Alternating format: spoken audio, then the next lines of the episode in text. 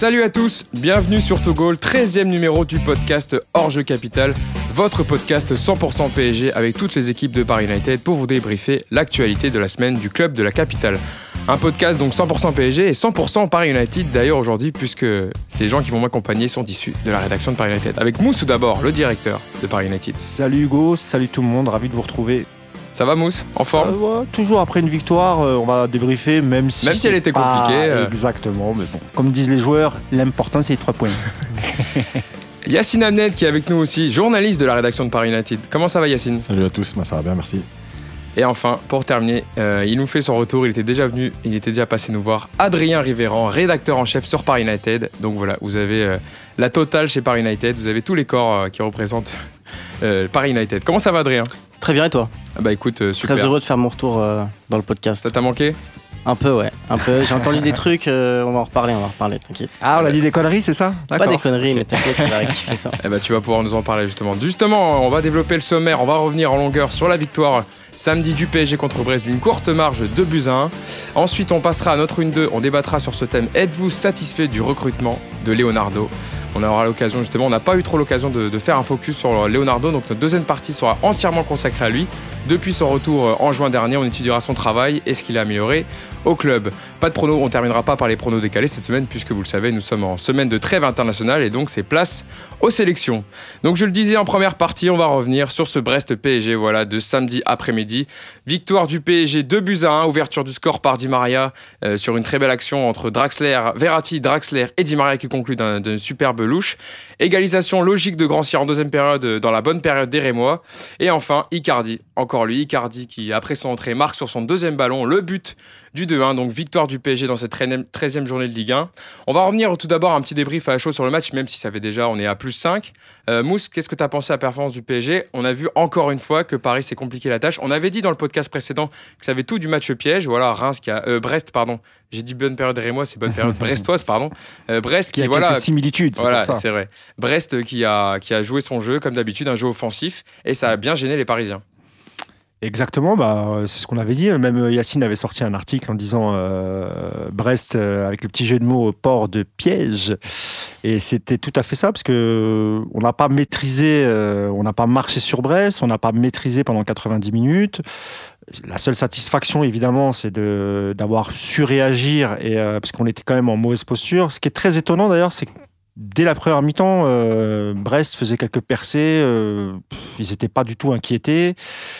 C'est que c'est un peu comme d'habitude, on, on le redit chaque semaine, mais dès que tu enlèves un ou deux, deux ou trois éléments de l'équipe type, l'équipe, elle arrive plus à tourner. Tu as l'impression que c'est des mecs qui se connaissent pas. euh, Alors en Là, plus, il fallait euh, le souligner, euh, mm. Keylor Navas qui se blesse à l'échauffement ouais. euh, des ischio-jambiers, et la première de Sergio Rico, on aura l'occasion de faire un focus dessus après, mais voilà, c'est une gêne en plus pour, pour Paris. Ouais, bon, là, c'est cool parce que c'est 10 jours, il sera de retour normalement face à Lille, hein, c'est ça, C'est le LOSC, et ensuite, Vendredi, euh, euh, et vendredi. ensuite c'est Madrid normalement.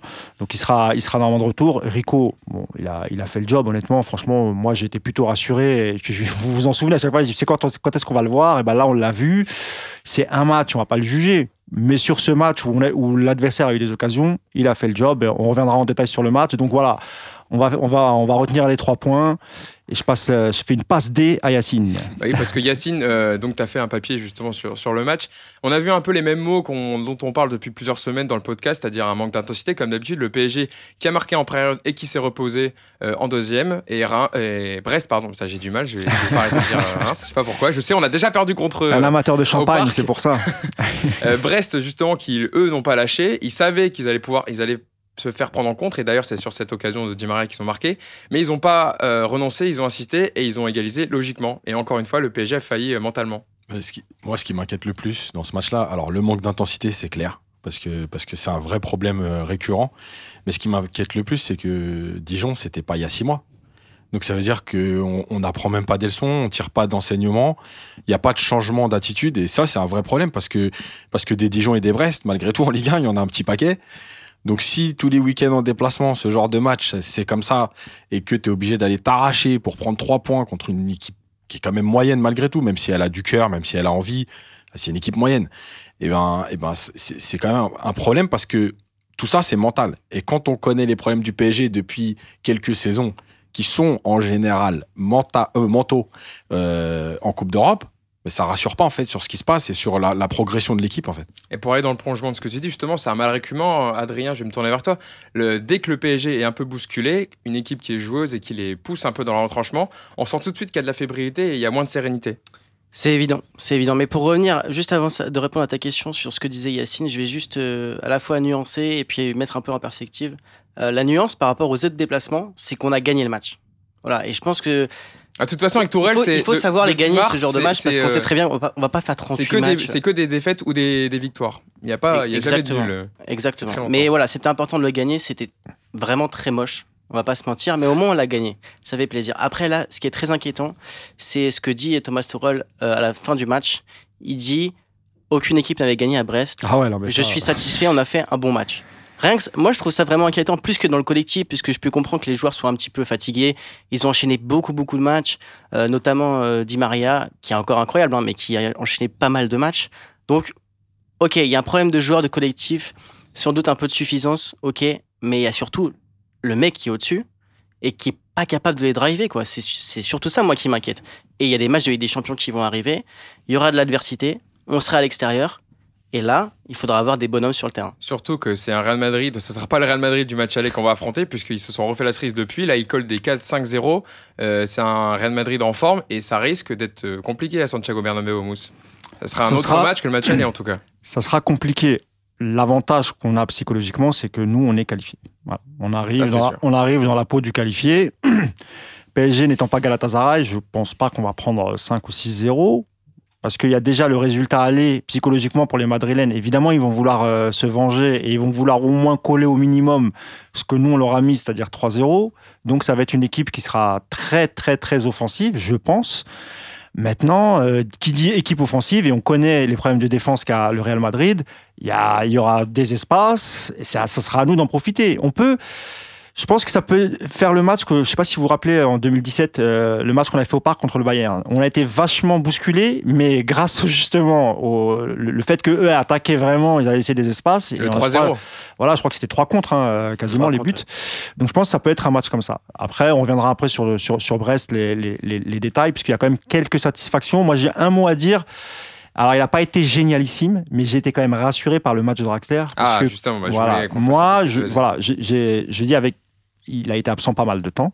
Deux mois et demi. Là, il est titulaire. Et honnêtement, alors, encore une fois, il n'a pas fait un match euh, génial, mais il a, il a impliqué, je crois, sur les, ouais, sur les deux buts. il a Bah impliqué, oui, parce hein, qu'en fait, c'est lui qui lance euh, Di euh, Maria. Di Voilà. Maria pour le Ouais, premier but. Et sur le deuxième, Voilà. c'est lui qui lance euh, Choupo. Choupo-Moting. Et même sur certaines phases de jeu, j'ai retrouvé le Draxler qu'on aime bien, c'est-à-dire qui joue simple et qui va de l'avant, qui trouve les décalages. Donc j'étais plutôt satisfait là-dessus. Gay, je trouve que voilà, il... Bah, en première les période. derniers matchs c'était un peu décevant et là je trouve que quand même il a intercepté pas mal de ballons, il a fait le job, donc ça va. Ça va mieux, hein, c'est rassurant. qui plonge. Voilà, c'est Verratti. Hein, et d'ailleurs, euh, vous avez, vous avez vu que Verratti euh, finalement est- n'est pas opérationnel pour, euh, pour la sélection, donc je pense qu'il a eu, il, a, il a- il a dû avoir quelque Bah, chose. il a dit, de toute façon, dans le match, à un moment, il a dit stop, euh, c'est bon. Exactement. Donc euh, voilà. Et donc pas pas OP, c'est bien pour nous parce qu'il va se reposer, il sera prêt pour Lille et, et pour le Real. Et après il y a d'autres satisfactions, mais je je vais pas garder la balle trop longtemps. Euh, Yacine, qu'est-ce que tu as, pensé de la performance de Draxler? Donc, on l'a dit, il a été euh, à l'origine de- des deux buts, donc c'est quand même plutôt positif. Il avait fait son- une, rentrée contre Bruges, donc là, c'était son deuxième match. Euh, alors, on les connaît, les qualités de Draxler, c'est dans l'intensité, dans les, dans c'est compliqué, en- notamment en deuxième période, quand euh, Brest commençait à mettre le pied sur le ballon et à, et à en récupérer et jouer assez haut. Mais euh, il a cette capacité de trouver des espaces entre les lignes qui fait que voilà, c'est un joueur très intéressant. Ça reste un joueur très intéressant. Déjà, il a joué plus haut que, que l'année dernière. Donc, Il était plus en, euh, d'ailleurs, Ouais, il, était plus en un peu. 10 derrière Ouais. l'attaquant, derrière euh, Cavani. donc déjà, ça lui correspond, ça correspond plus à ses qualités. Euh, après, le match de Draxler, en fait, il est, il est, il est bizarre. C'est-à-dire qu'en fait, quand il a le ballon, c'est vrai qu'il a apporté des choses. Il a été, il a été joignable un peu dans les intervalles entre les lignes, mais finalement, il a aussi beaucoup disparu du match. Il y a eu des périodes où il disparaît pendant 10, 12, 15 minutes. Voilà. Après, encore une fois, il revient, donc il manque Je de pense rythme. c'était peut-être dans les temps forts de Brest où on l'a peut-être un peu moins. Ouais, mais c'est à dire qu'on peut pas le trouver. C'est le problème aussi quand, quand tu joues comme ça, c'est que c'est le joueur qui doit te faire le lien. Et si tu peux pas le trouver, tu peux pas sortir. Donc c'est c'est compliqué. Mais il y a beaucoup de circonstances atténuantes, hein, parce que malgré tout, il revient de, de longues blessures. Il joue dans une équipe où il y a un peu de turnover, donc déjà qui a pas tous les automatismes déjà entre eux. Euh, avec Cavani devant, euh, qu'on a du mal à On va trouver. en parler Donc, ouais, voilà, juste donc après. C'est pas facile de rentrer dans une équipe comme ça, dans un match comme ça, avec l'état d'esprit qu'il y avait. Il s'en est bien sorti. Après, malgré tout, euh, quand on connaît les qualités de Draxler, on en attend quand même plus. Voilà, alors pas aujourd'hui, mais, mais, mais, mais dans l'absolu, on en attend plus. Après, ce qui est rassurant, c'est que ça fait quand même un joueur de plus dans la rotation, un joueur de plus qui peut rentrer en cours de match. Et, euh, d'ailleurs, il faudra se penser aussi sur le coaching de, de Tourelle parce que c'est un peu du coaching toujours forcé, euh, de fin de match, de je sais plus trop quoi faire, donc maintenant je fais quelque chose. Et il y a quand même beaucoup fait de ses- Il a sorties. fait ces trois changements d'un coup. hein. Ouais, puis il y a beaucoup de sorties euh, dues aux blessures. C'est-à-dire que c'est même pas des choix de se dire je change quelque chose. C'est il y a que Cavani en fait qui Voilà. a un changement. On Euh, va Verratti dire, euh, sort blessé. Euh, Le match d'avant, c'était euh, c'est ça. Après c'est Sar- c'est euh, Sarabia qui est sorti. qui est ouais, sorti. Sarabia. Mais euh, le match contre, il y a eu euh, deux trois matchs comme ça où il, il fait des changements sur euh, Icardi quand il se blesse contre euh, Bruges. Donc voilà, j'ai aussi, on a un banc cette année, mais en fait, quelque part, on se demande à un moment donné à quoi il sert. Ah, c'est vrai, euh, t'as raison. Et euh, j'avais une petite aparté, Mou, c'est vrai, euh, Draxler, il s'est euh, euh, soigné à Doha, c'est ça? Il était parti saigner sa blessure à Ouais. Doha. Ils ont parlé pendant le match, d'ailleurs. Les... Ouais, Les ils sont commentateurs de plusieurs. Il y a. Kerrer aussi, qui, a fait, qui a fait, je crois, même plusieurs allers-retours. hein. Justement, C'est pour pas- éviter de, re- de retomber Exactement, rapidement, qui avait fait un programme, un programme spécifique. Draxler, c'était une blessure un peu spéciale. C'était à la voûte plantaire. C'est ça. Donc c'est ni musculaire, ni. Enfin, c'est une blessure très spéciale et c'est une blessure qui est aussi rare dans le football normalement. Et c'est bizarre parce que Carrère, elle a la même. Donc c'est aussi euh, un sujet, les blessures récurrentes, plus deux blessures la qui arrivent rarement. Ouais, T'es ouais, sûr c'est ouais, Ouais. c'est la voûte plantaire. Deux blessures euh, un peu rares dans le football que deux joueurs ont dans la même équipe. Au PSG. Ouais, donc c'est- Surtout. ça commence à être. Ça rappelle euh, la ouais. talalgie de- Ouais, de- d'Ibrahimovic quand il l'avait eu. Moi, c'était la première fois que j'entendais ce type de blessure. Non, mais il y a un et vrai apparemment, c'est très très particulier à soigner. Globalement, mais et pas seulement sur les blessures rares. Il y a un problème dans ce club avec les blessures. Non, mais nous, on découvre qu'il blessures. Le cinquième mais- étatar, c'est dites-moi qui connaissait avant ça sur Neymar. hein. Je suis désolé. hein. C'est. Euh, on a parlé du cas Draxler, on peut parler du cas Cavani aussi, qui connaissait sa première titularisation avec le PSG depuis son retour de, de blessure. Euh, alors Cavani, qui a eu très peu de ballons, 11 ballons en première période. Euh, sa meilleure action, si on peut dire comme ça, c'est son retour défensif dès la deuxième minute sur un coup franc tiré Ouais. par, très bien tiré par, Yo- par Johan Cour, qui se jette pour euh, passer juste devant. Sinon, il a eu très peu de situations. Euh, Adrien, il a eu une petite situation, une frappe. Sa première frappe, elle vient à la- elle intervient à la 60e minute. Il a une tête avec sa spéciale, c'est Di Maria qui centre et Cavani qui coupe au premier poteau qui croisent. Sinon, c'était quand même très pauvre. C'est euh, terrible. T'imagines, t'as résumé le match de Cavani au début dans les points positifs en disant quoi? Une action défensive. ouais. C'est terrible parce que à ce compte-là, autant le faire jouer milieu défensif. Tu vois Parce Après, que- après, il est parce pas, que son il est pas apport- fautif là-dessus. tu Non, vois. bien sûr que non. Et, et c'est pour ça que Mm. les supporters parisiens l'aiment, qu'on l'aime, que personnellement je l'aime. Après, Thomas Tuchel, je, vais, je peux le critiquer souvent, je suis assez dur avec lui, vous verrez, etc. Par contre, je le trouve hyper juste dans, dans la concurrence qu'il peut y avoir en attaque. Et il sait que Cavani, il est en grand manque de rythme. Ça, il n'y a pas de souci, il revient de blessure. Mais on sent qu'il y a quelque chose qui s'est qui s'est cassé.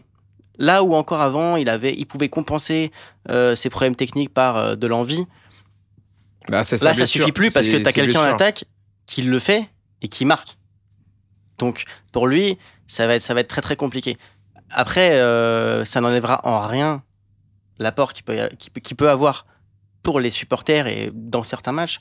Après, De toute façon, de là, dire les carottes sont cuites pour lui, ça, va être- ça- Bah, ça va être difficile. hein. tu le vois avec la rentrée d'Icardi. Icardi, il touche. il- au bout de son deuxième ballon, Après, il marque. attention, C'est ce qu'on appelle le mojo, ça. Ça peut Après, changer. c'est, pour moi, c'est un peu logique. Il y a deux- il y a- ça peut s'expliquer par deux choses. La première, c'est évidemment le, le manque de rythme. Et la deuxième, Évidemment. évidemment, c'est que tu joues pas pareil quand tu as Icardi en pointe et quand tu as Cavani en pointe. C'est pas du tout le même jeu.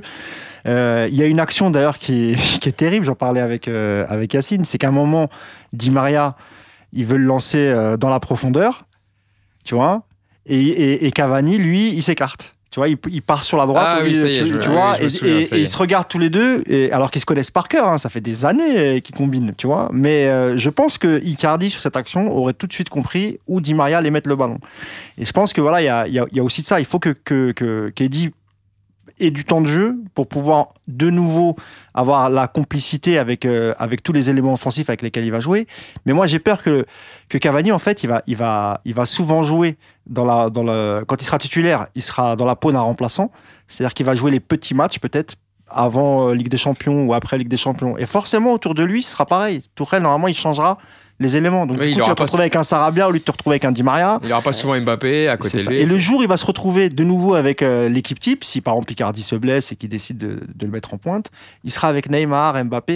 Et j'ai peur qu'en fait, voilà, ils perdent tous leur jeu parce qu'il y a trop de changements et il n'y a pas d'équipe type. Et ça, on en revient Ça, toujours en c'est- ça, c'est- à cause des blessures. Ça, euh, justement, Yacine t'en parlait dans certains papiers que tu as fait sur Paris United. C'est- C'est-à-dire que Thomas Torel, si il a son effectif au complet un jour euh, cette saison, il va se retrouver avec des joueurs qui n'ont jamais en joué manque ensemble. d'automatisme. En manque d'automatisme et qui n'ont peut-être jamais joué encore ensemble. Donc, ce sera un vrai travail de- à lui euh, à faire. Et, Pour faut lui que- à faire, pardon. Et il faut que ça arrive vite parce que, parce que malgré tout, euh, les matchs couperets de Ligue des Champions, ils arrivent déjà euh, mi-février.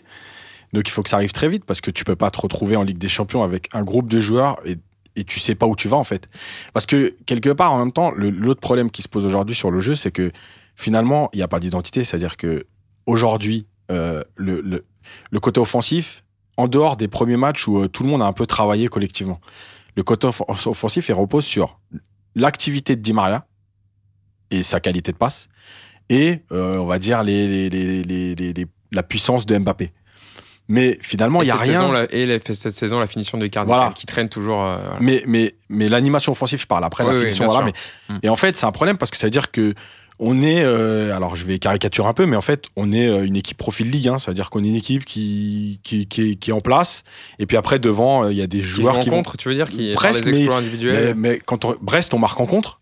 Et le deuxième but, on marque Ah ouais, c'est sur un en contre aussi, c'est-à-dire c'est- que quand il on récupère le ballon, Draxler il vient, il vient percuter et il cherche Choupo tout de suite. Il n'y a pas d'action construite et quand on regarde bien le nombre de buts de cette année, il y a beaucoup de buts qui reviennent dans ces types d'actions.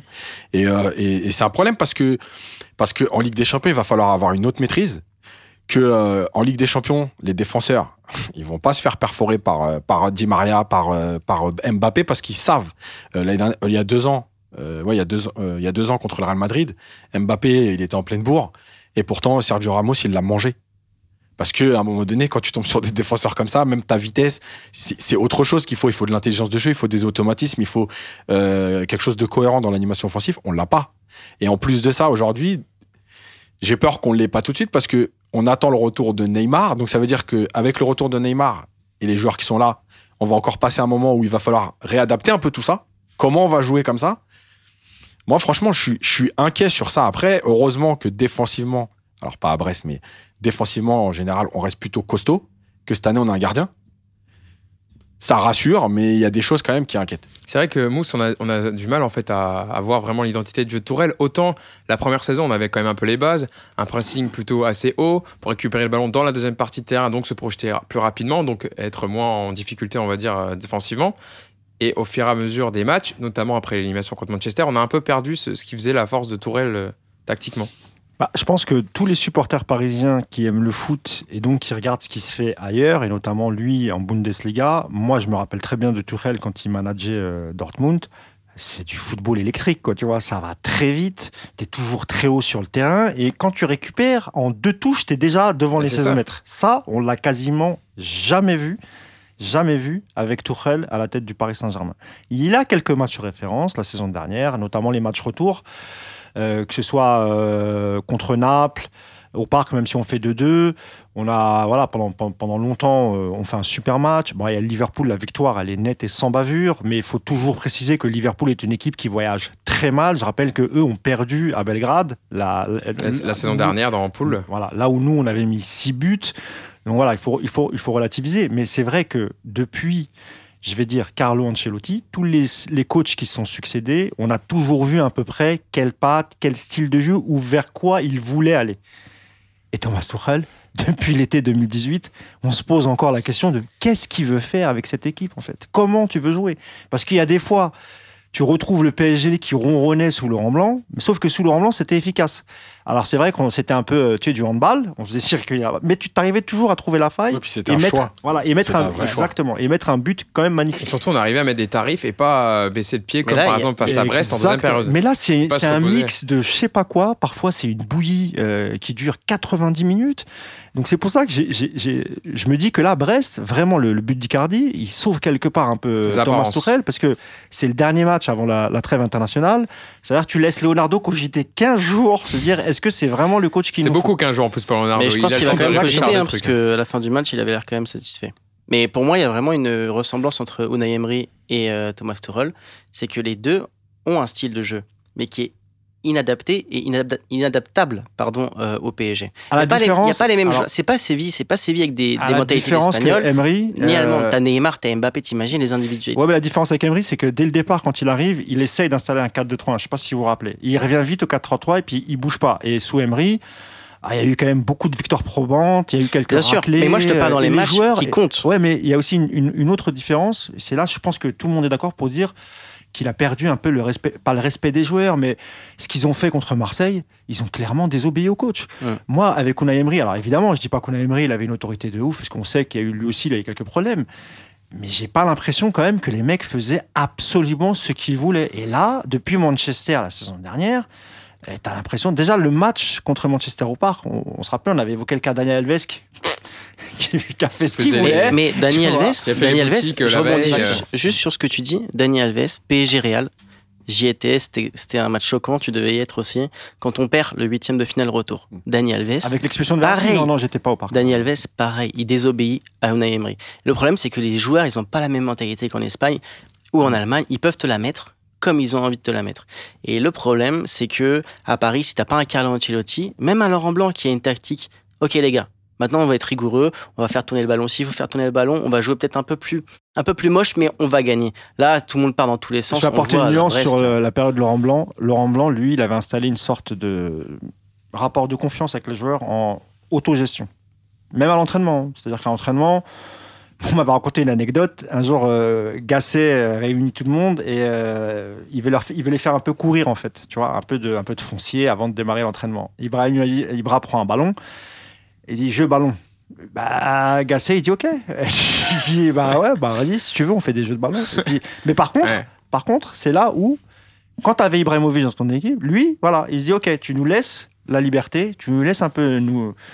On se gère nous-mêmes, mais sur le terrain, ils ont rarement déçu. Évidemment, à part les gros matchs en Ligue des Champions, on passait pas. Et même, rappelez-vous que, à part City, on se fait jamais éliminer de manière. Soit c'est cash net et précis contre Barcelone. Je me rappelle une année où c'était sans appel. Ils avaient d'ailleurs gagné en 2015 et on n'avait rien pu faire. Mais sinon, re- prenez les- l'écart où on sort. On prend pas de Manita, de 6-1, de voilà. Ah, bien sûr. Donc euh, c'est pour ça que je vous dis, Tourelle, grosse, grosse interrogation. Était-il vraiment l'homme de la situation? On l'a cru au début. Moi, j'en suis beaucoup moins sûr aujourd'hui.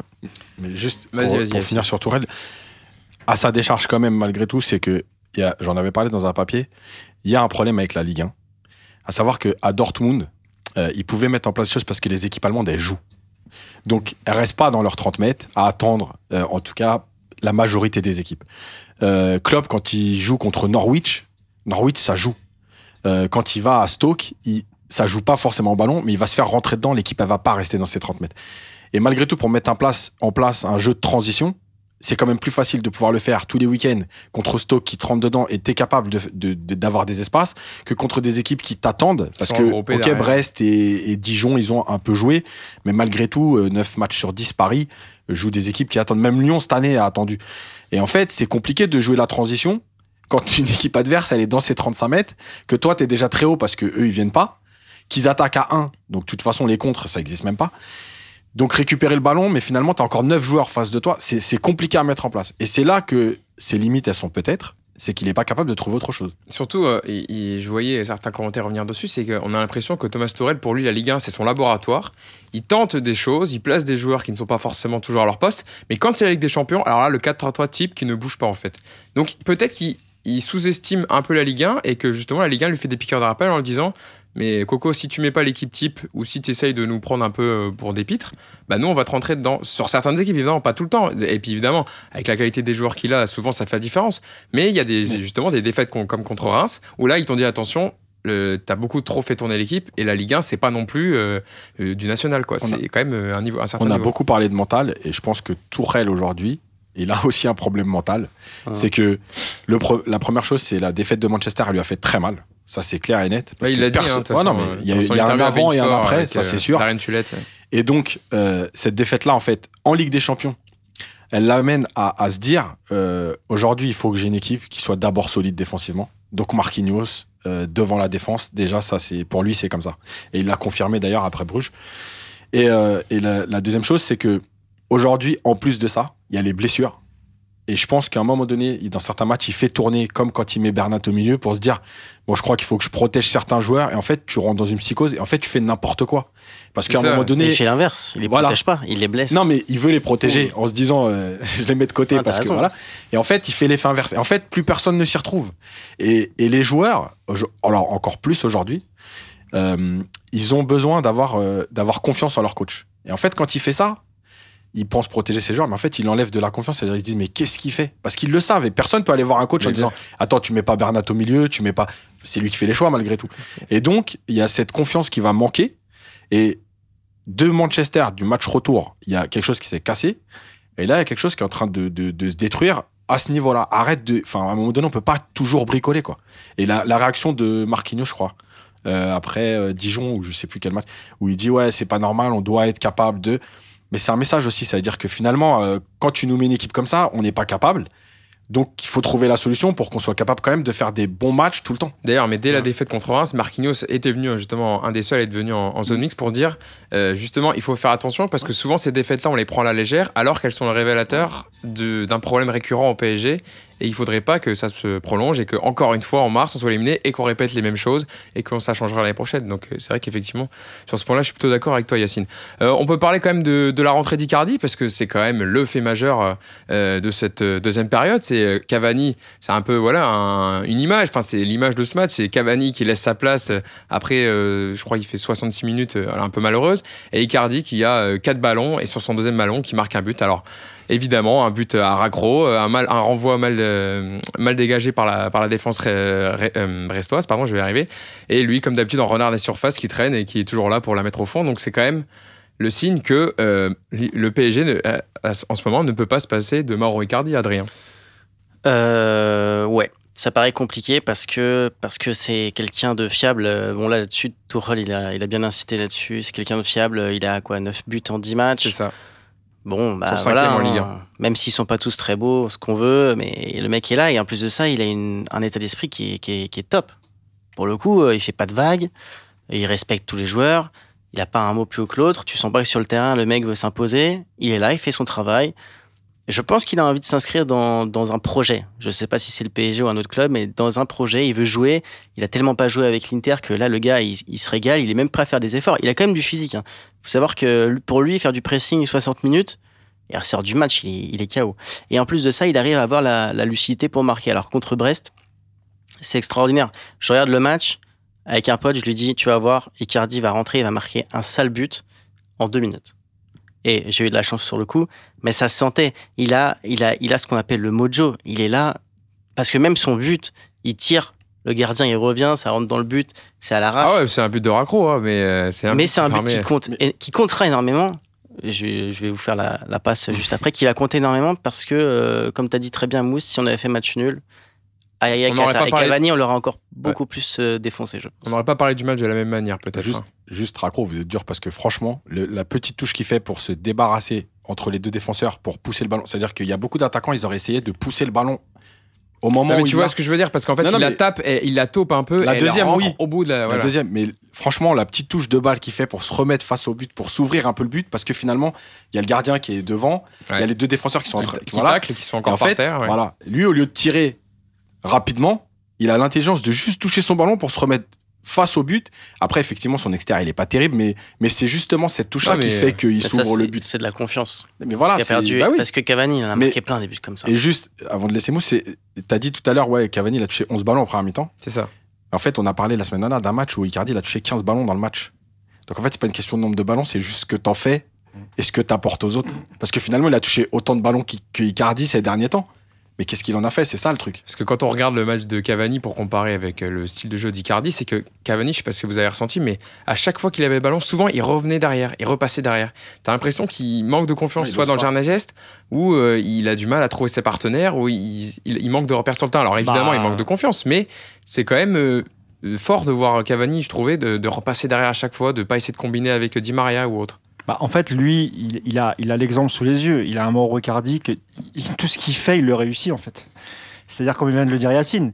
Et même toi, Hugo, c'est vrai que le but en soi, bah, il sera jamais, euh, il sera Dans jamais le top 10 à la fin de top 10 Liga. évidemment. Mais c'est un, un but qui te coûte la victoire et donc les trois points. Et tu peux partir euh, dans ton équipe. Bon, lui, c'est pas son cas parce qu'il n'est pas sélectionné, mais tu vois, tu peux passer une trêve plutôt tranquille. Et en plus, ça donne raison à Tourelle. Donc déjà, Tourelle, lui, se dit, on pourra pas me reprocher. Alors évidemment, peut-être les supporters, ils vont m'en vouloir de ne pas faire jouer Eddy et tout. Mais force est de constater que puis celui, qui le remplace, celui qui le remplace, il est efficace. 9 buts en 10 matchs. Et c'est pas du tout, encore une fois, comme c'est pas les mêmes profils. Alors, il y a des choses que fait Cavani, que ne fait pas et que ne fera jamais Icardi, et vice-versa. C'est-à-dire que ce que tu parlais la deuxième minute, tu verras jamais Icardi courir ça, défensivement et sûr. tacler pour repartir de l'avant. Mais et, tout comme tu ne verras pas Eddy revenir au milieu et participer au jeu. Parce que il peut, il- peut-être il va le faire, mais il le fera pas aussi bien qu'Icardi. Parce qu'Icardi, quand il revient, c'est pas pour rien. Il vient pas juste pour euh, toucher la balle et repartir. Il la touche, Ah, une- mais, deux touches mais- maximum, mais- lui, il fait en sorte que le ballon aille devant. Il fait pas de quand il quand il, il- il monte au milieu pour participer au jeu, c'est pas pour faire des passes en retrait. Tu vois, c'est Bah, c'est justement pour pour les dire les gars, euh, le, le jeu, il- le jeu, il se passe là-bas. L'action quoi. l'action du but de Nice Exactement. avec Di Maria. Voilà. Donc voilà, il y a. Et encore une fois, euh, Eddy, il faut. C'est un guerrier. Moi, je pense qu'il va pas se décourager. Je pense que lui, il lui faut une petite série, même en tant que remplaçant. Tu vois, tu rentres euh, un match, tu mets un but, le deuxième, tu rentres, un deuxième. Et je pense que ça va le suffire à lui, à lui redonner un peu le goût et le sens du but. Donc, je suis Quand l'équipe gagne inquiet. surtout. Par contre, voilà, mais par contre, il va falloir quand même lui donner du temps de jeu. Si tu veux pas le perdre définitivement, si tu le fais jouer toutes les trois semaines, d'abord, on va avoir un mec triste sur le banc. Ça va avoir peut-être des effets sur le vestiaire. Et ça, c'est jamais bon d'avoir un mec un spleen sur le vestiaire parce que ça peut, tu peux, tu peux euh, être contagieux vis-à-vis des autres joueurs qui jouent peu, comme Sarabia par exemple, qui a disparu un peu. Là, il a Qui a joué fait plutôt un bon match d'ailleurs. Ouais, ouais, a bien sûr. assez actif euh, sur son côté. et- mais je pense que beaucoup avaient des, des- des- des espoirs euh, en, disant Neymar est blessé, alors peut-être qu'il va le remplacer, etc. Et finalement, non. Voilà. Non, mais c'est sûr qu'en plus, euh, vu les blessures au PSG, tu peux pas euh, perdre Cavani parce qu'imagine que Icardi vient se blesser. Et justement, genre, je- effectivement, je lis souvent tes papiers, Yacine, euh, ceux d'Adrien aussi, mais je voyais que où tu disais que si euh, Leonardo, euh, si euh, euh, Tourelle perd Cavani et que Icardi se blesse, bah, pour aller rechercher, la Cavani dira Ah bah maintenant, t'as besoin de moi en numéro 9. Après, tu as, des solutions quand même, parce que tu, tu peux, faire, tu peux faire rentrer un autre offensif, replacer Mbappé euh, en neuf, même si c'est pas vraiment euh, son poste, mais il est capable de le faire, on le sait très bien. Bien sûr. Donc il a, mais il, a, il a malgré tout encore, et puis tu as Choupo-Moting sur un côté, tu vois, tu as quand même des solutions. L'année dernière, ça on avait ni Icardi, C'est tu vois, donc On euh, Cavani avait, qui était blessé longtemps, c'est Mbappé qui avait fait. euh, en, en- en gros, c'est le duo Mbappé-Di Maria euh, qu'on sauvait un peu, on va dire sauver, encore c'est un bien grand mot, mais bon, voilà. T'imagines quand même que- comptait sur eux pour mettre les buts. Quoi. Si Icardi est blessé et que t'en viens à passer euh, Mbappé en neuf pour laisser Di Maria Neymar, c'est quand même un véritable camouflet pour Cavani. Enfin, c'est dire que Tourelle n'a vraiment pas confiance en lui en, en Mais je sais pas si. Encore une fois, c'est la, la- la Évidemment, première ça saison de des matchs, ça Tourelle. dépend de la compétition. La mais- première saison de Tourelle, des trois, le premier quand il y avait un changement qui sortait très tôt, 60e, 65e, Ah oui. c'était Cavani, ça le Ah. dérangera pas de le laisser sur le banc. À mon avis, pour lui, il va pas faire de sentiments. C'est vrai, surtout que là, je finis juste là-dessus. Quand euh, Cavani sort, Tourelle, je me suis dit, ok, le mec, il sait qu'il y, a- y avait match nul à ce moment-là. Je fais rentrer mon vrai attaquant. C'était, allez, Mauro, t'étais peut-être pas prévu. On sait, on sait pas si Rentre. ça se trouve, il avait déjà dit tu joueras 60 minutes, c'est une reprise. hein. peut-être. Ouais, ouais, mais ça aussi, mais dans hein, ce que ça, C'est un mec qui communique, a- sans doute, sans doute. Mais dans ce que ça rendait, ça faisait vraiment, Mauro, dépêche-toi. Je fais rentrer mon vrai neuf. Je peux faire une aparté juste par rapport à ce que tu dis et j'arrête là. Franchement, moi, les médias, les commentateurs, ils commencent à me saouler. Tu vois, quand il y a le changement et que tu fais le gros plan sur, Ah oui, non, euh, ça, sur c'est Cavani Ça, au moment où le pareil, mec. hein. Alors que Cavani, c'est un mec ultra collectif, qui était sans doute très content que le PSG marque le but, même si c'est Icardi. Et que les mecs, ils veulent te faire. Et ça, je me rappelle, il le faisait aussi euh, avec les deux gardiens, Trapp et Areola. Je crois que c'était Trapp qui s'était foiré, je sais plus Ouais, quel match. gros plans Tout de suite, gros plan ouais. sur Areola ou vice-versa. Mais franchement, mais attends, mais pourquoi tu fais ça, sérieusement? Tu vois, ça s'est créé encore des polémiques qui, qui n'existent même pas. C'est ton équipe qui gagne. Évidemment, Cavani, il est heureux, que ce Bien soit sûr. Cavani. Et même quand Neymar, il s'entendait pas bien avec lui, il marquait, bah, il était content. Il allait fêter le but avec lui. C'est n'importe quoi. Messieurs, arrêtez. C'est pas ce genre de joueur, en plus. c'est pas Après, sérieux, quoi. malheureusement, c'est souvent le cas. euh, on essaye souvent de- Ah, mais C'est d'opposer. pas sérieux, quoi. Franchement, c'est pas sérieux. Bon, en tout cas, on, on a fait, euh, on a fait le point sur justement sur ce match euh, Brest, donc Paris qui a gagné 2-1 euh, face à Brest sur la 13e journée de Ligue 1. On va passer à notre rubrique du 1-2. Euh, le 1-2 cette semaine qui va débattre sur euh, ce thème. Êtes-vous satisfait du recrutement de Leonardo? On va avoir l'occasion dans une grosse partie juste après de parler justement de retour de Leonardo dans la capitale. On va d'abord justement parler du, du recrutement de Leonardo effectué cet été. Yacine et Adrien, euh, vous avez choisi chacun une réponse. Toi, Yacine, tu penches vers le oui. Euh, tu es satisfait du recrutement de Leonardo. Comme d'habitude, toutes les semaines, tu as une minute pour donner tes arguments. Top, c'est parti. Bah, très simplement, euh, Leonardo, il a, fait le, mercato qu'on attendait, c'est-à-dire qu'il a étoffé le groupe. Euh, Il y a un banc de touche. Euh, il a ramené les joueurs au poste qui manquait, en tout cas globalement.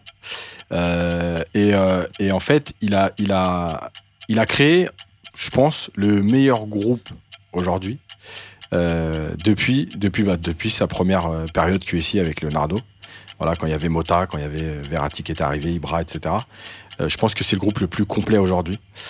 Euh, et, quand le coup Icardi euh, en prêt, avec une option d'achat qui est quand même très faible par rapport au marché actuel, quand on voit en plus ses performances, bah, c'est juste un coup de génie parce que, parce que tu as quand même aujourd'hui deux grands attaquants, deux grands numéros 9. Euh, voilà, donc je pense que Leonardo, il a fait, il a fait le mercato qu'il fallait en récupérant les erreurs de, de 4 ans de, galère. Voilà, on attendait ça, c'est juste parfait. Très bien, Yacine. On a entendu des arguments parfaits. 59 secondes. Il est bon, Yacine, comme d'habitude. Il tient euh, la minute. Adrien, maintenant, c'est à toi. Tu as des éléments qui ne t'ont pas satisfait dans le recrutement de Leonardo. Justement, tu as, donc tu as répondu non à cette question. Tu as une minute, toi aussi. Ouais, je vais juste euh, nuancer en fait ce qu'a dit Yacine parce que je suis d'accord avec lui. euh, Léo a fait un, super mercato. Juste les latéraux, les latéraux, ça va pas, ça va pas du tout. On va pas se mentir. À droite, avec les blessés, t'es obligé de faire avec Dagba. Avec tout le respect que je lui dois, c'est pas suffisant. À gauche, avec Kurzawa, euh, qui passe même derrière Abdou Diallo, qui est un défenseur central, ça. C'est juste, euh, à mon sens, pas normal. Il faudra faire un effort sur le mercato euh, hiver- hivernal. Malheureusement, Paris a pas trop, trop l'argent. Et encore une fois, au niveau de l'attaque, on voit qu'effectivement, Icardi est une super recrue, mais ça, commence à poser des problèmes avec euh, Cavani. Ils sont minimes, mais ils existent quand même. Donc voilà, euh, ça, ça fait euh, du beau monde pour euh, Thomas Tuchel. Après, il faut en faire quelque chose, et pour l'instant, euh, l'allemand, euh, l'allemand galère. Donc euh, voilà, j'espère qu'en fait, il pourra vraiment euh, prendre ce, rôle de leadership euh, qui lui va si bien à Léo pour essayer de faire passer un cap au club en Ligue des Champions. À voir, en tout cas, vraiment les latéraux, il va falloir se, bouger les miches. 59 secondes, se bouger les miches. Très belle expression, Adrien. Merci à toi pour, cette minute. Mousse, d'habitude, tu es dans la peau du débatteur. Cette semaine, tu es là dans la peau de l'arbitre. Tu dois déterminer. Alors, qui euh, de toi, entre Yacine et Adrien, a raison sur cette question? Bah, c'est pas facile en fait, mais je vais quand même donner le point. euh, et là, je pense que les gens vont m'insulter, vont me dire Ouais, t'es trop machin, t'es trop difficile et tout, machin. Mais je vais euh, pencher du côté d'Adrien. Pourquoi? Parce que je pense qu'il a fait une petite erreur, évi- évidemment, au niveau des latéraux. Parce qu'il nous a ramené un petit jeune, Mitchell Baker, qui est latéral, euh, gauche.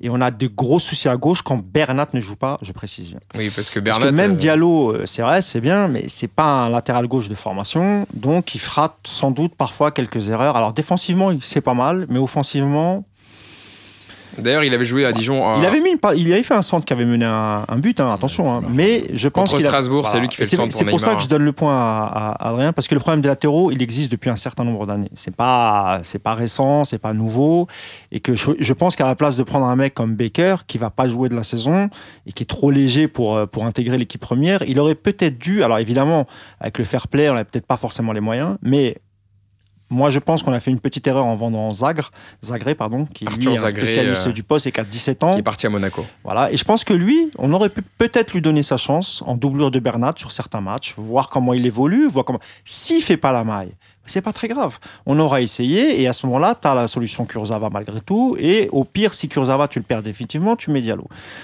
Et à droite, c'est pareil. On a, on a un problème à droite.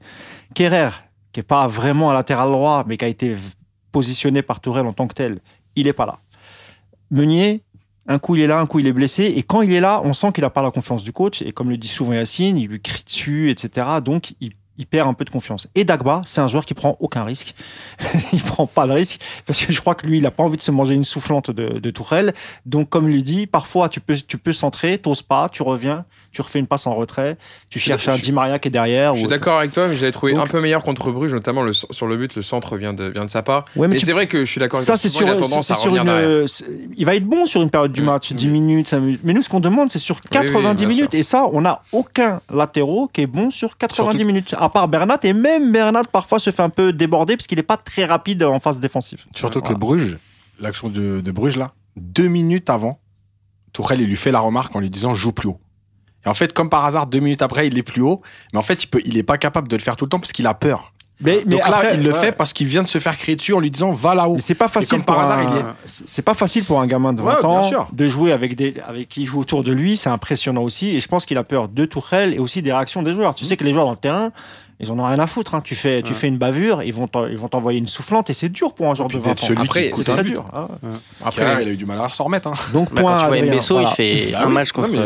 Mbesso, Kerrer euh, contre United, il s'en est jamais remis. euh, les, les trois derniers mois, ça a été calvaire. voilà. C'est pour ça que je t'ai dit que moi, pour moi, il, y avait, il, il aurait dû vraiment essayer de se faire prêter des joueurs d'expérience. Après- il n'a pas réussi. Il y a le marché d'hiver qui arrive. Sa priorité, c'est un latéral droit. C'est pas un latéral gauche. Et le latéral droit, il me semble, il y a un milieu de terrain. Il va, il va- il va Alors, essayer de faire les deux. Donc, euh, Justement, on on va, justement, on va parler, on va tout de suite passer à la deuxième partie, euh, faire un focus sur Leonardo, voilà, le directeur sportif brésilien, qui était déjà là entre 2011 et 2013. Vous savez, il a lancé, et planté les fondations du projet Qa- qatari en recrutant les Thiago Silva, Ibrahimovic, Pastore, Verratti, avant de démissionner à la fin de la saison 2012-2013, après sa suspension d'un an, suite à la bousculade avec l'arbitre Alexandre Castro, on s'en souvient tous. Et donc, il revient au club cet été, le 14 juin 2019, six ans après en être parti. Donc, il a repris un peu tous les, dossiers, la suppression de l'équipe réserve, notamment, qui était décidée par son ah, prédécesseur Antero Henrique. Il a confirmé euh, le fait de, ne pas euh, conserver l'équipe réserve. Le mercato. Alors certes, tu l'évoquais, euh, Mousse et Adrien aussi, il a, il, a, il a pas réglé le problème latéraux, mais il a réglé les manques au milieu de terrain, au poste de gardien, et il a donné un vrai concurrent à Cavani. Il a fait respecter le fair play financier en vendant beaucoup pour avoir une balance plutôt positive. Donc, comme tu disais, Yacine Mousse pour Arthur Zaré en vendant beaucoup de jeunes. Et il a aussi dû gérer la gestion difficile du dossier Neymar qui lui a pris énormément de temps et beaucoup d'heures de sommeil cet été. Donc c'est peut-être aussi du fait qu'il a manqué de temps peut-être pour euh, boucler le, dossier d'un latéral. L'objectif de son retour, euh, déjà les, gars, je vais faire un tour avec vous. Pour vous, qu'est-ce qu'il a apporté depuis qu'il est revenu? On va revenir après euh, petit à petit dans, dans la saison, dans les déclarations qu'il a faites. Mais pour vous, qu'est-ce qu'il a rapporté au PSG depuis son retour au club en juin? Yacine, je te laisse commencer. Alors déjà, une image, parce que finalement, euh, Antero Henrique, on savait qu'il était directeur sportif officiellement, mais on l'a jamais vu.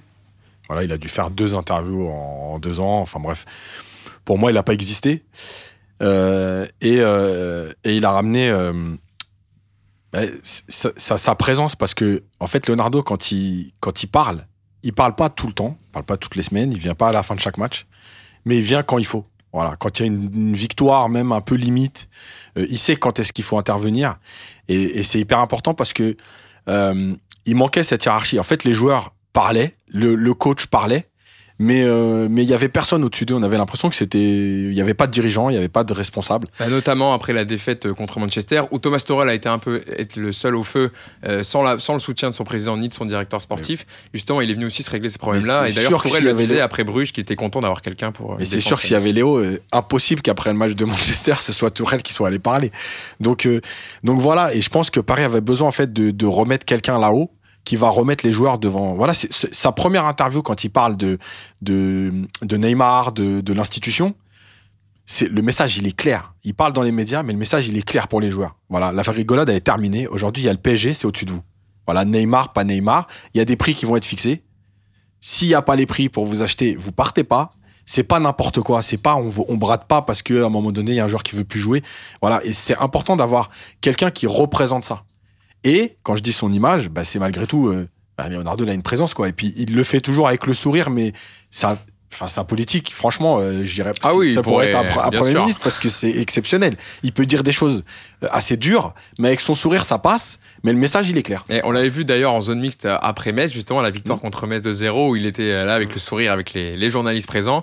Mousse, il avait justement répondu notamment sur le cas Neymar, qui a agité euh, toute, euh, toute la, la twittosphère et notamment les, suiveurs euh, du football, puisque on ne savait pas encore, on était le 31 août, il me semble, après le match contre Metz, donc il restait euh, deux jours avant de savoir si Neymar partira, partira pas. Et il a, il a été très clair, notamment sur ce qu'on attendait, il a apporté des réponses. Il a dit on n'a pas cédé aux offres du Barça, le joueur est sous contrat, euh, tous ceux qui sont dans le dit connaissent notre position, il est sous contrat, et donc s'il n'y a pas d'accord, il ne partira pas. Donc là aussi, il a marqué vraiment son retour de son empreinte, notamment après le match contre Metz sur le dossier Neymar. Ouais, je pense que ce qui a fait du bien au, PSG, c'est surtout la communication. Il n'y avait pas de communication pendant deux ans. Et surtout sur, des faits bien précis, notamment sur la première blessure de Neymar, où, on a envoyé Emery au casse-pipe. euh, il parle au médecin, le médecin lui dit oui, c'est- pas grand-chose, il reviendra dans dix jours. Tu peux, dire euh, qu'il y a une chance qu'il joue le, match retour, etc. Ça, déjà, c'était un gros problème. Dès qu'il y avait des polémiques, à l'époque d'Enrique, personne ne parlait. Donc, qu'est-ce qui se passe? Les médias faisaient leur propre légende. Et puis comme personne leur parle, bah, il faut bien qu'ils remplissent des papiers, du papier. Bah, ils écrivaient ce que eux imaginaient que. Comme il n'y avait jamais de réponse du club. Exactement. Là aujourd'hui, ce qui est bien, c'est qu'il a mis son costume de pompier aussi. C'est-à-dire que dès qu'il y a quelque chose qui va pas, et eh ben il arrive, il éteint les incendies. Il dit ah non non, c'est pas ça, c'est ça. Euh, la première fois qu'il l'a fait d'ailleurs, euh, c'était bien avant le Metz, c'était au tout début de championnat, c'était au camp des loges. J'étais à la conférence de presse et on a été surpris. La première fois que je vois ça, c'est-à-dire qu'on est à 5 minutes du début de la conf, et tu un attaché de presse du club qui rentre dans l'auditorium, qui dit sortez dans le. Parce qu'il y a un petit sas avant de. une sorte de petite pièce avant l'auditorium. Il dit voilà, Leonardo, il arrive, il veut, il veut vous parler. Tu vois, c'est lui qui a demandé à nous parler. Et en fait, ce qu'il a fait, on était en pleine affaire Neymar. Et comme il voulait pas qu'on pollue Tourelle avec toutes ces questions sur Neymar, il a dit je vous laisse 10 minutes, vous me posez toutes les questions que vous voulez, je vous répondrai franchement. Ce que je vous demande, voilà, ce que je vous demande, c'est qu'après, voilà, moi, je veux vous dire la vérité, et ensuite, on passe au match avec le coach, on parle du match, etc. Comme ça, au moins, euh, il a dit, il faut penser un peu aux autres joueurs. Euh, Neymar, le PSG, c'est pas que Neymar, et tu vois, il a répété plusieurs fois ça, en disant, le PSG, c'est pas que Neymar, on a une équipe, on a un groupe professionnel d'une vingtaine de joueurs, etc. Donc ça, c'était très important, et il a continué à le faire. D'ailleurs, après, après le match de Bruges, personne ne l'attendait. On, nous avait dit nous avait dit qu'il y, avait, il y aurait Marquinhos, euh, Verratti et Dagba. Marquinhos n'est pas venu et c'est Dagba et Verratti. Et ensuite on voit Léo, mais Léo il vient, il, s'arrête quoi. Il s'arrête là. Alors euh, et puis c'est parti. Question sur Cavani, prolongation, Silva, etc. Il a lu d'aucun sujet quoi. Exactement. Et c'est des, des, sujets euh, sur lesquels Enrique, Enrique lui, t'aurais balayé ça d'un revers la tête. Non, je ne parle pas. Et c'est aussi ça aussi la différence entre les deux, c'est que Enrique à Porto il était déjà comme ça. C'est un mec qui aime pas trop les journalistes et qui n'aime pas trop parler dans les médias. Donc il n'était pas comme ça qu'au PSG. Leonardo, lui, il est au PSG comme il était à l'Inter et comme il était à Milan. Et sans doute, même son expérience en Turquie, c'est quelqu'un qui parle, qui aime avoir le contact avec les journalistes. Mais il a compris que c'était important pour un club de faire le lien entre la direction, les médias. Comme ça, t'évites que les médias racontent un peu n'importe quoi. Ça, ça désamorce. Lui, ça le rend plutôt sympathique et tant mieux. Ça, comme le dit euh, Yacine, ça rehausse un peu l'image du club. C'est tant mieux. Donc, ce qu'il a apporté en, trois mois là ou trois quatre mois depuis son arrivée en juin, c'est mieux que les quatre dernières saisons, parce que je parle même pas d'Enrique, je parle aussi de l'étang, de Kluivert. on n'avait personne qui parlait, donc euh, non, moi c'est une super bonne nouvelle. Puis j'espère que cette fois-ci, il bousculera aucun arbitre et qu'il restera très longtemps avec nous. Voilà. Euh, donc euh, Mousse et Yacine en parlaient, c'est surtout au niveau de la communication, l'exposition médiatique où il a défendu le club. Mais il y a aussi à l'intérieur du club, Adrien, aussi intéressant parce qu'il a ramené de la rigueur et de la discipline. Et notamment, il y avait euh, un discours qu'il avait tenu aux joueurs quand Neymar était encore là où il avait dit devant tout le groupe au camp des loges, je vais parler en français et si certains ne comprennent pas, ils n'ont qu'à prendre des cours. Donc c'est aussi voilà ça Leonardo, c'est replacer le PSG au centre de l'institution et que n'y ait aucun joueur en fait au-dessus du club. Il est euh, sévère mais juste. C'est-à-dire que pour lui, euh, l'institution prime sur euh, n'importe quel joueur et il en demandera pas. Et parce que Leonardo, c'est quelqu'un qui a gagné et qui sait comment gagner de cette manière-là en tout cas. C'est-à-dire qu'il se prend pas pour un autre. Il fonctionne parce que, comme a dit Yacine, il a un charisme, il a une belle gueule, ça passe bien. Son discours passe bien, je pense pas. Il y a d'autres personnes qui pourraient parler comme ça, les joueurs se diraient putain, pour qui il se prend lui? Et en plus de ça, il a gagné la Coupe du Monde. Les Brésiliens le connaissent bien. Voilà, c'est quelqu'un qui a une légitimité. Ce que n'avait peut-être euh, pas, ou du moins moins, Enrique. Kluivert l'avait, mais pas en tant que professionnel du métier. Donc voilà, il apporte euh, de la, de la rigueur, euh, mais tout en étant juste. C'est-à-dire dire cette phrase, si elle a été dite, parce que je crois qu'elle est rapportée, mais peu importe, ça, ça résume quand même. Il a raison, Adrien, c'est rapporté par le journal L'équipe. Voilà. Après, on mais sait pas si c'est qu'elle soit dite ou non, bon, on, peut l'imaginer parce qu'effectivement, c'est. En tout cas, ça lui ressemble. Voilà, ça lui ressemble. Et, euh, et, c'est top. Euh, je, même, même Neymar, dans sa communication, parce que lui aussi, on l'attendait au tournant, et eh bah, il a dû lui dire vas-y, gamin, parle. Et, euh, et, je pense que le fait de lui avoir dit ça l'a mis en confiance. Et, Neymar s'est dit. Il y a un atout important dans cette histoire, c'est qu'il ne se connaissait pas. Donc il n'y avait, pas de, il y avait pas de lien, il n'y avait pas d'affect dedans. Donc il y avait un vrai rapport hiérarchique. Et ça, Neymar, ça a été compliqué pour lui parce que le rapport qu'il avait avec Enrique, on a, l'impression que le rapport hiérarchique c'était entre, c'était Neymar qui était au-dessus et c'était Enrique qui était son, son subordonné. Alors que normalement, le directeur sportif, c'est le patron des joueurs. Hein. Il doit être au-dessus euh, de, de, tout et c'est lui qui mène la, qui mène la danse, on va dire. et ça, ça a été compliqué pour Neymar. D'ailleurs, euh, vous faites bien de le rappeler parce que dans une interview là, c'était pas des propos rapportés pour le coup, c'était au journal Le Parisien c'était sa première interview qu'il a donnée euh, à un média français. Il a affirmé hein, qu'aucune individualité n'était au-dessus du club, donc il disait je vous rapporte ses propos.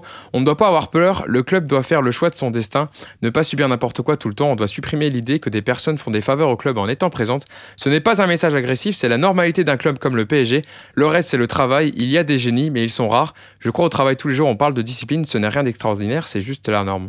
En fait, c'est un peu ça, Yossine aussi, qui, qui veut ramener, Leonardo, c'est que le, le, PSG redevienne un club, on va dire, avec une stabilité, euh, que ça soit pas euh, la débandade à chaque fois qu'il se passe un épiphénomène, et justement rapporter un peu de normalité au club.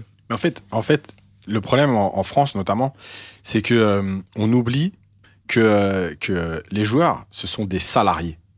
Et en fait, qui, qui gagne euh, 5000 euros ou 2 millions d'euros, en fait, tu restes un salarié. C'est-à-dire que tu es, euh, comment dire, conditionné à ce qu'on te demande.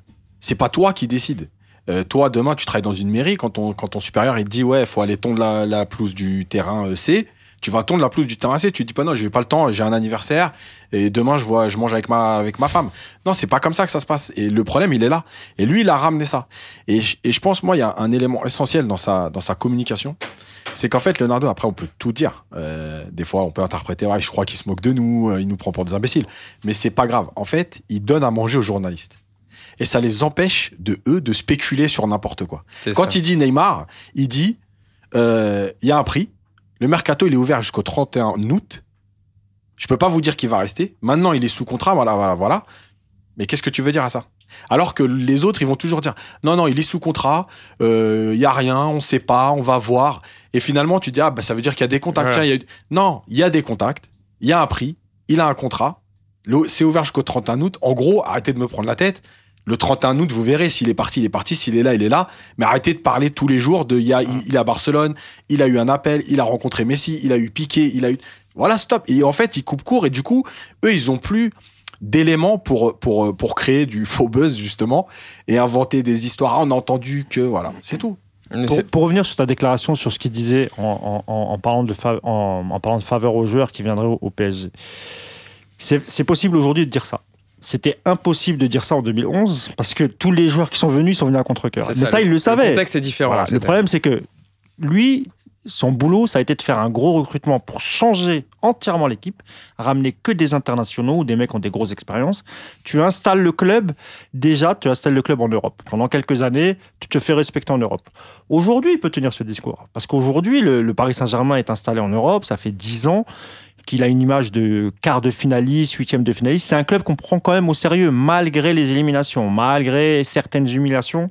Ça reste quand même en début de compétition dans les favoris, on cite, quoi qu'il arrive, toujours le PSG parce qu'on a un effectif de dingue. Donc, évidemment qu'aujourd'hui, il peut se permettre de dire aux joueurs si tu viens, c'est pour, euh, c'est pour l'amour du maillot, hein, c'est pas que pour le salaire. Et puis ça, il va le voir tout de suite, de toute façon. Mais ce qu'il, par exemple, il aurait pas pu dire à Ibra ah ouais, toi, tu, tu veux pas venir à Paris? Bon, bah, bah, reste à Milan alors. Bah non, évidemment, ah, viens et on te donne. ils lui ont donné absolument tout ce qu'il voulait. Il l'a raconté récemment dans son livre. Il a dit j'ai fait des demandes excessives pour qu'on me dise non. Et finalement, on va tout accepter. Bah, il a dit je suis venu. Tu vois. Bon, je pense qu'il le regrette pas quelque part. Bah non, Mais voilà, il y a, il y a, il y a 8-9 ans, il pouvait pas le faire. Maintenant que l'équipe est bien installée, qu'on a changé de cap, qu'on nous prend vraiment au sérieux, bah, aujourd'hui, tu peux, tu, tu, peux évidemment dire aux joueurs non, tu viens pas si c'est que pour le salaire. Juste pour finir, dans le sens de Mousse, c'est que c'est devenu, c'est aussi, même si c'est passé ce qui s'est passé en huitième de finale, l'équipe qu'on veut éviter en huitième de finale. Exactement. Et c'est important, ça veut dire que des fois, euh, euh, on préfère tirer presque un Real Madrid qu'un un PSG. L'année dernière, je pense qu'il y a beaucoup d'équipes qui préféraient tirer le Real Madrid dans l'état où ils étaient l'année dernière que le PSG. Et c'est une équipe qu'on veut éviter quoi qu'il arrive. Donc c'est, ça veut dire que tu comptes quand on commence à penser comme ça. Bien sûr, le PSG quand même pèse, euh, surtout vu son début de saison, qui est leader de sa poule avec 12 points. Euh, je crois pas qu'il y, a aucun club qui a 12 points dans les poules en Ligue des Champions. Hein, parce que ça surtout les, autres clubs. et les autres clubs s'intéressent aux joueurs du Paris Saint-Germain. Ce qui n'était pas forcément le cas encore il y a 4-5 ans. C'est-à-dire que les joueurs en général, on les a pas à part, à part Verratti, tu vois, des mecs exceptionnels.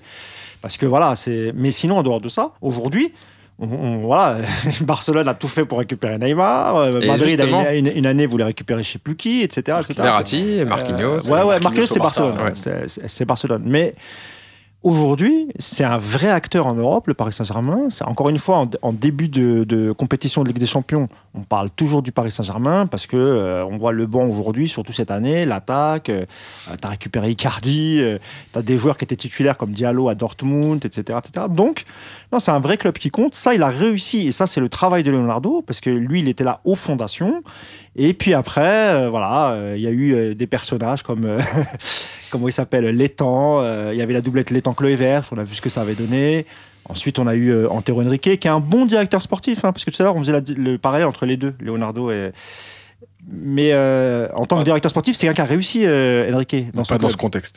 Pas dans ce contexte, mais, à Porto, il a réussi parce qu'il a ramené des grands talents, qu'il a, il a fait des grosses marges avec ces joueurs-là, type Hulk, Falcao, etc. Tous ces joueurs-là, c'est Antero Henrique. Oui, c'est juste il avait une armée de scouts. Hein, Antero Henrique, c'est pas, c'est pas Luis Campos.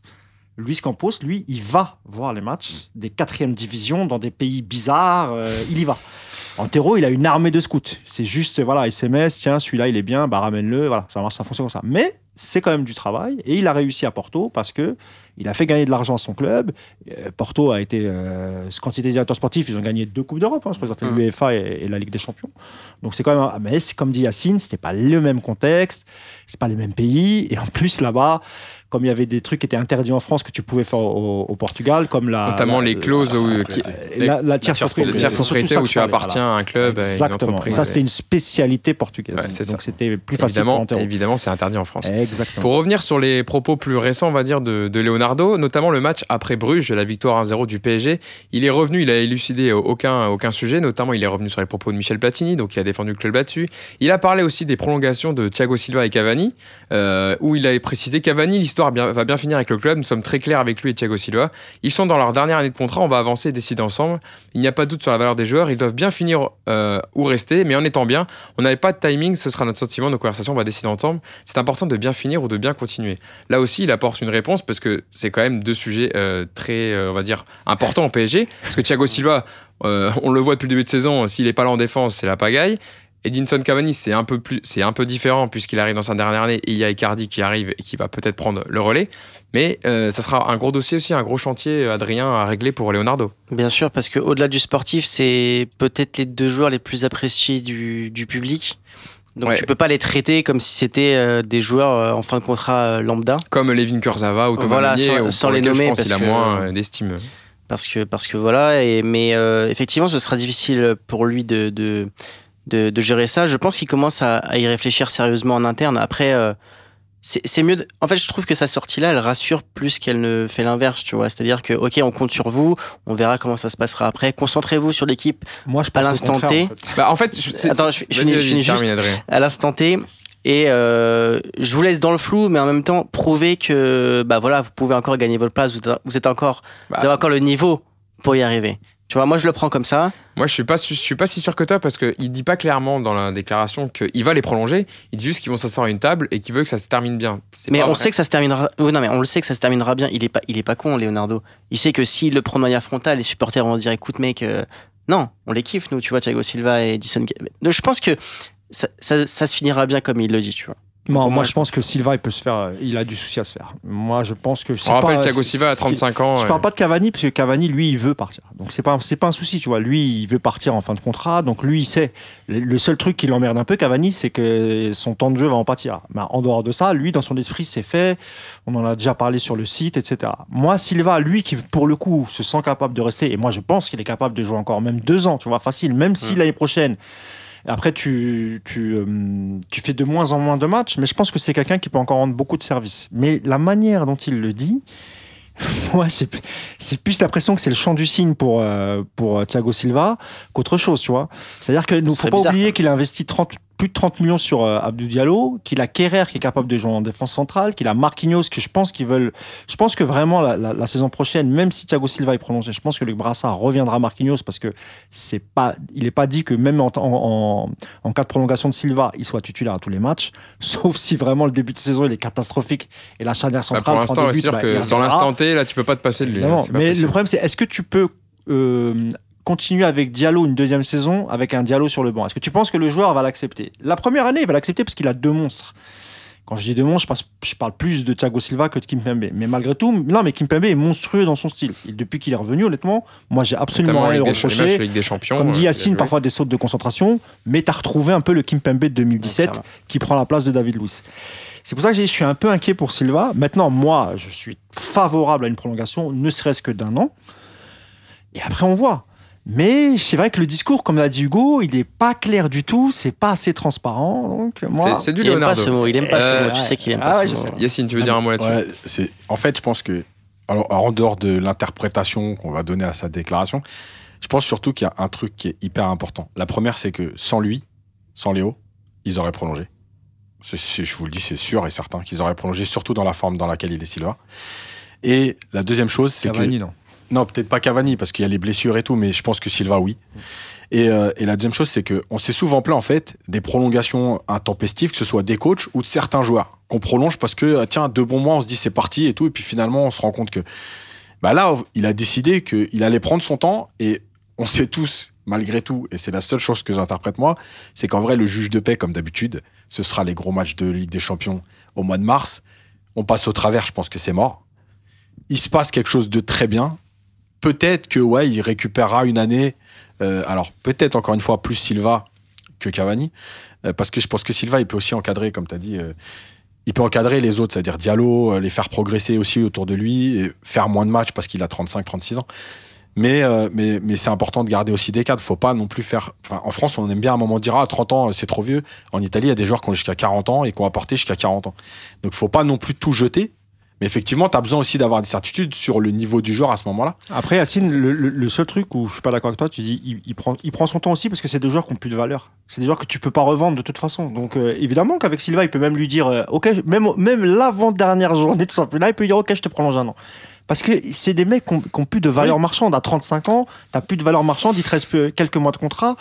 Tu le vendras jamais. Au pire, tu le laisses partir gratuit ou tu l'intègres euh, en jeune entraîneur. C'est ça, parce que Thiago Silva, je pense qu'il a plus le profil à intégrer le staff euh, après. mais il a- euh, Tu il te encore- qu'avec il Adrien, avec Adrien Rabiot, Il a encore 2-3 ans. donc- Non, non, mais bien sûr, mais je dis euh, quand il aura fini sa carrière. Ouais, bien sûr. euh, Alors qu'avec Rabiot, tu vois, ça a clashé parce que c'est un, joueur d'avenir qui a une grosse valeur marchande et qu'ils ont tout fait pour le, pour le faire prolonger jusqu'à ce que- jusqu'à ce qu'il y ait clash.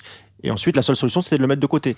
Donc pour Silva, c'est plus facile de le faire galérer, de le faire attendre, de, parce que tu as le temps de voir, comme tu as dit.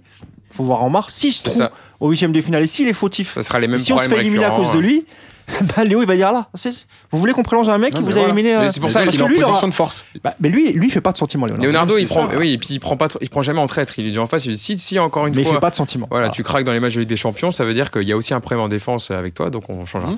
On aura l'occasion d'en reparler. Je voulais vous juste un dernier mot, parce qu'on n'a pas eu le temps d'en parler la dernière fois qu'on a évoqué ce sujet euh, sur Leonardo, sur ses propos à propos de l'affaire Mbappé, entre Zidane et Mbappé. Voilà, Zidane avait dit en conférence de presse, c'est un joueur qui rêve de porter le maillot du Real Madrid, et ce qui a un peu agacé Leonardo, qui avait répondu au micro d'RMC Sport. euh, Honnêtement, ça agace un peu, ça dérange. Ce n'est pas le moment de parler de ça, il a un contrat de deux ans avec nous, ce n'est pas le moment de le déstabiliser. Là aussi, euh, Leonardo, il répond fort parce que Mbappé, au-delà du cas Mbappé, c'est son deuxième gros joueur. Il sait qu'il va être l'objet de toutes les sollicitations à l'été prochain. C'est bien d'apporter une réponse maintenant aussi pour calmer le jeu. Alors, même si lui sait que, évidemment, les deux camps se parlent, Mousse. Non, mais ça, c'est du pipeau total. Moi, je vais te dire, ce qu'a dit Zidane, ça, il est en service commandé, ça, ça ressemble pas du tout à du Zidane. Zidane, c'est pas du tout le genre de truc qu'il dit en conférence de presse. Tu vois, l'affaire Pogba, il le voulait à mort cet été et il a pas fait ce qu'il a. Tu vois, il aurait pu le faire. Ça, c'est Pérez qui lui a dit. Et ça, ça ressemble pas du tout à Zidane. Donc, je pense que c'est un jeu. Pérez peut pas trop le dire parce que lui, il a des, business au Qatar. Il peut pas trop se mettre les Qataris à dos. Donc, que Zidane le dise, lui, ça l'arrange, Pérez. Tu vois, je sais pas moi, c'est mon entraîneur. Il dit ce qu'il veut. Tu vois, il a- et puis c'est vrai, il a, le droit de le dire. Mais en même temps, si tu le dis dans une journée de Ligue des Champions et tu sais que ça va avoir un re- un retentissement mondial, évidemment que tu rends service au Real Madrid. Et puis Zizou aussi, il a des choses à se faire pardonner, tu vois, parce que là, il gagne, mais le style de jeu. Parce que là, tu parles de Ligue des Champions. Oui, ils mettent une rousse à Galatasaray, mais en, en championnat, en Ligue 1. Même Sans quand, faire ils battent, passer devant par Barcelone. même quand ils battent leur adversaire, le contenu, il est toujours aussi space. On parlait de Tourelle et de, et de savoir où il voulait emmener le PSG. Aujourd'hui, Zidane, il veut emmener où le Real? Est-ce que quelqu'un a compris depuis son retour ce qu'il veut en faire? Que ce soit dans ses choix de recrutement ou dans son style de jeu. Donc, quelque part, là, il s'est remis encore une fois les, les supporters dans la poche en parlant d'Mbappé. Et ça, il l'a fait, je pense, euh, c'est Pérez qui a dû lui dire hey, mets-lui une petite couche. Il faut vraiment qu'on essaye de la tirer l'été prochain. Avec le retour de Léo, ça va être compliqué. Ça sera un peu plus compliqué qu'avec Enrique, mais c'est c'est Mbappé dans cette histoire qui aura le dernier mot. Si lui veut partir, Ouais. il partira. D'ailleurs, euh, Leonardo a parlé de peut-être prolongation pour Mbappé, ce qu'on n'avait pas entendu depuis qu'il est arrivé au club. On verra bien, mais Ouais. en tout cas, il y, a il y a un documentaire, je vais faire un peu de pub euh, pour RMC Sport, il y a un documentaire consacré justement uniquement à Leonardo qui s'appelle Leonardo le caméléon, qui retrace un peu la carrière du directeur sportif brésilien. Et il y a notamment euh, son idole de jeunesse, Leonardo Zico, qui est interrogé à, à son sujet, euh, et qui livre sa version justement du rebond de Leonardo à Paris, et qui dit C'est Nasser qui a eu l'idée de son retour, il avait besoin de sang frais, il avait besoin de quelqu'un à ses côtés pour faire comprendre à Neymar qu'il fallait penser à jouer au football. C'est aussi, Adrien, euh, ce pourquoi Leonardo est revenu. Et c'est bien de l'entendre dire par, par quelqu'un euh, qui l'entend, Ouais, euh, je- qui le connaît bien. Ouais. Je pense qu'effectivement, Nasser, euh, Neymar est important, mais de là à rappeler Leonardo juste pour gérer le cas Neymar, je, je suis pas persuadé de ça. Je- Mais pourquoi pas, hein, après tout. Euh, Neymar, je pense que, tu vois, Neymar dans l'histoire du PSG, c'est- c'est personne. Tu vois ce que je veux te dire? Il est même pas français. Mbappé, je pense qu'il y a un véritable enjeu derrière tout ça. Neymar, euh, effectivement, à part perdre la face, qui plus est contre le Barça, effectivement, bah, si tu peux les faire chier, tu les fais chier. Mais, euh, mais en fait, je comprends pas trop la, la phrase de Zico. Après, oui, c'était important pour Nasser d'avoir quelqu'un qui Moi, puisse lui parler, je qui puisse parler pour lui. Il y a euh, Mousse depuis tout à l'heure qui rigole depuis Ouais, les il- déclarations, donc vas-y Mousse, vas-y. Il a compris, il a compris. Jamais de la vie, ça s'est passé comme ça. Et, et ça, euh, ça c'est la com de Léo, quoi. Je pense que Léo a dû lui dire, bah, si on te pose la question, tu réponds ça. Et puis basta. Qu'est-ce qu'il en sait, Zico? Nous-mêmes, on a galéré à l'époque à avoir l'info. On, on savait pas si ça allait se faire, pas faire. Il y avait des infos contradictoires. Et c'est Zico qui va t'expliquer comment ça s'est fait. Sérieusement Non, non, non, non. Là, moi, j'ai. Et surtout moi, que ça, se des- fait juste parce qu'elle est Comme les disent paraît les quand même- Américains, bullshit. Je vais vous donner cet élément parce que justement, c'est c'est un extrait qui a été sorti justement pour teaser un peu le documentaire de ce soir. Mais en tout cas, ça serait intéressant peut-être qu'on apprendra quelques, quelques dossiers sur, sur Leonardo. Euh, et on aura l'occasion justement d'en reparler Leonardo puisque le mercato hiverna- hivernal arrive. Il commence à avoir quelques rumeurs, notamment euh, Desiglio, le latéral de la Juventus, qui est possiblement une piste. Le Corriere dello Sport euh, en a parlé euh, dans son. Il a été approché, c'est vrai qu'il y a eu des intérêts en fin de mercato, en même temps que qu'il essayait de boucler Icardi. Euh, C'était la fin. Euh, Tu l'as dit tout à l'heure, Neymar, ça a pris beaucoup de, beaucoup de temps, Mm. beaucoup de place. Donc Deschiglio, c'est, c'est, c'est- ça peut. Moi, on a sorti un article en disant Mm. que normalement, ça ne devrait pas se faire parce que Sarri en avait fait un titulaire au début de saison. Il se blesse malheureusement contre Naples en début de saison, et là, il revient. On va voir euh, si Sarri va le Oui, remettre. parce que tu as euh, quand même Danilo qui a été. euh, t'as- oui, Danilo qui ouais, va en Manchester Moi, City. T'as a priori, t'as- c'est pas une Et satisfaction. t'as de ouf. Quadrado, bah, c'est Quadrado qui joue défenseur droit Eh, maintenant. Donc, T'as euh, compris pourquoi je- je- on, a, on a précisé qu'au retour de Deschamps, qui est vraiment latéral droit, pas, je suis pas sûr que Sarri euh, le laisse partir. Après, il y a- il y a- donc, je, je pense que en latéral droit, tu peux trouver d'autres options, peut-être un prêt pour finir la saison. Je pense que là, l'été prochain, vraiment, ils vont se mettre sur un véritable latéral qui restera euh, voilà, un latéral jeune, performant, qui pourra rester.